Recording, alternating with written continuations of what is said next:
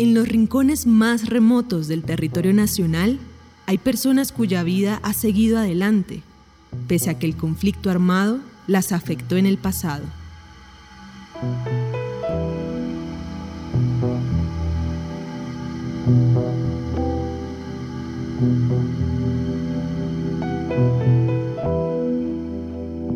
1997, María Lilia Bonilla vivía con su familia en la zona rural de Mapiripán, departamento del Meta, a orillas del río Manacasías.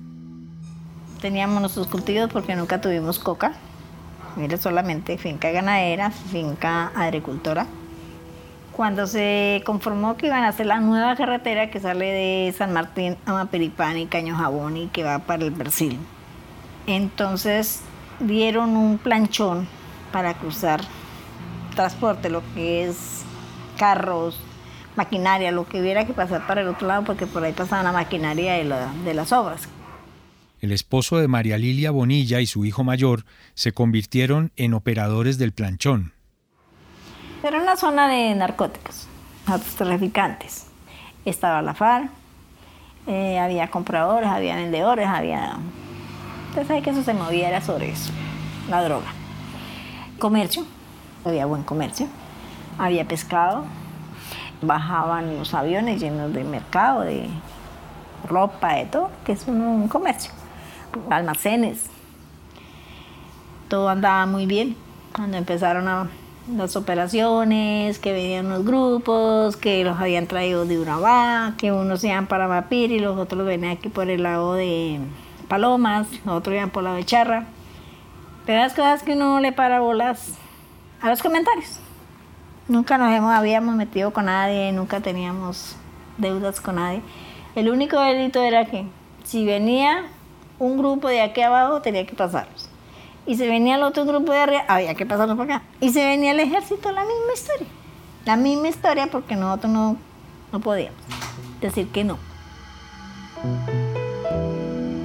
La Coalición Internacional de Sitios de Conciencia y Javeriana Estéreo Bogotá presentan la serie radial 50 vidas.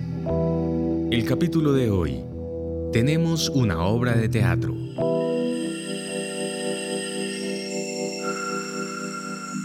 Mi nombre es María Lilia Bonilla. Tengo 64 años. Nací en Monterrey, Casanare. Al anochecer del 30 de abril de 1997, un grupo de hombres armados asesinó a Gildardo y Julián Castro, esposo e hijo mayor de María Lilia Bonilla. Fue la antesala de una masacre paramilitar que cobró un número indeterminado de víctimas en el municipio de Mapiripán Meta, varias semanas después. Al otro lado estábamos mis hijos y mi persona. Yo lo único que hice fue recoger chimos y irme por esa montaña arriba. Yo sabía que era una hora llegar a la otra finca. Cuando yo salí con mi china y arriba, descalzo, sin nada, vueltos cejos y había cubarro, todavía todos esos chinitos llegaron vueltos nada a la otra finca. Y ellos los mataron, yo vi cuando ellos cayeron. La angustia.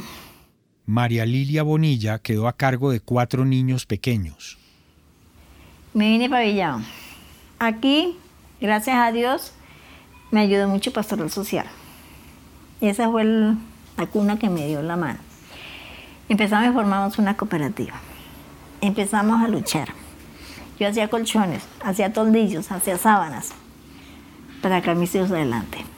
Después la cooperativa creció y al mismo tiempo ya hubo envidia, ya hubo cosas, de, ya la cogieron fue como de, de gasto. Ya me fui para el río ese Guatiquía, a bolear piedra allá, a hacer gaviones y atajar el agua que no le metiera a la gente que estaba por todas las orillas del río. De ahí saqué mis hijos adelante, les di estudio. Eh, vino una australiana, Martica Foss, y me regaló un lote. Lo compró y me lo regaló ahí por la orilla del río. Y ahí crié mis hijos. En la olla, como se dice aquí vulgarmente en Colombia, en la olla donde había marihuaneros había de todo y mis hijos ninguno, gracias a Dios ninguno. Hoy en día tengo ingenieros agrónomos, tengo maestros de construcción, tengo operadores. Ya mis hijos ya tienen su hogar, tienen sus hijos. Cada uno tiene un hito porque no quieren más hijos. En el 2007 me fui para San Juan de Arama, una finca, ya está la finca, allá está. Y como Lilia no se puede estar quieta y pelea por todo, la señorita se metió a la Junta de Acción Comunal de la vereda. Y empezaba a llegar uno por aquí, el otro por allí, por allí, todos a cobrar su vacuna.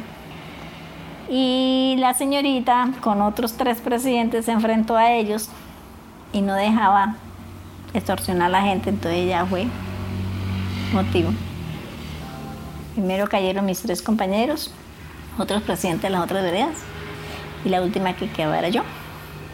Cuando estábamos en el velorio de Ángel, me ya hicieron una llamada, me dijeron, tranquila mija, que mañana usted está ahí, en ese cajón. Entonces yo me, vine para acá, en Granada. Me vine para acá, se me quedaron mis hijos, allá, en la finca, y mi compañero que yo tenía. Fueron una noche, el 8 de diciembre del 2014, fueron a buscarlos a ellos. Los chinos, uno estaban en el colegio, en el internado Manacal, jugando fútbol, y el otro estaba de una amiga. Y solamente estaba mi viejo allá solo, me lo mataron. La tragedia de María Lilia Bonilla la ha puesto en contacto con otras víctimas de la región.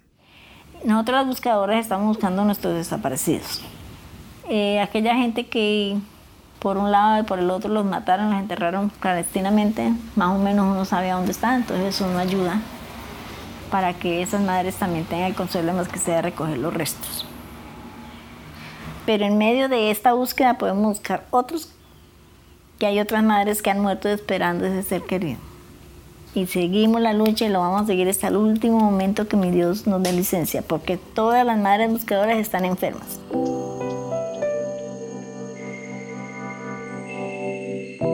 tenemos una obra, un teatro, se llama Colectivo Cultural Las Callenas, que la formamos mujeres buscadoras.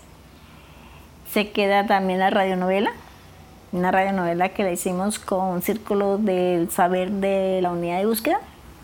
Con ellos hemos trabajado, en el Cauca, en toda parte hemos trabajado.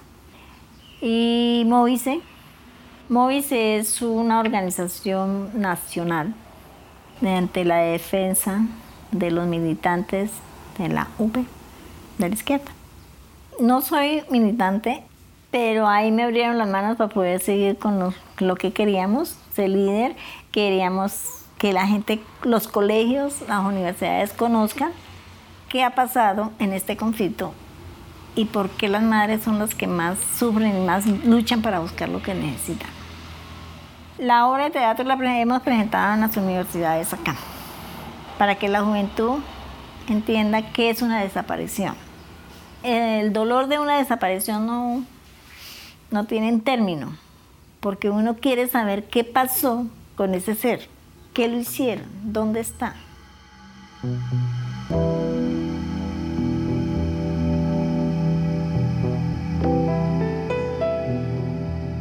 50 Vidas es una serie radial de la Coalición Internacional de Sitios de Conciencia y Javeriana Estéreo Bogotá. Libreto y dirección José Vicente Arismendi. Grabación de campo Camilo Manchego. Postproducción Laura del Sol Daza. Producción Juan Sebastián Ortiz. Transcripciones Ana María Velázquez. Producción ejecutiva Lina Marcela González y supervisión general Darío Colmenares.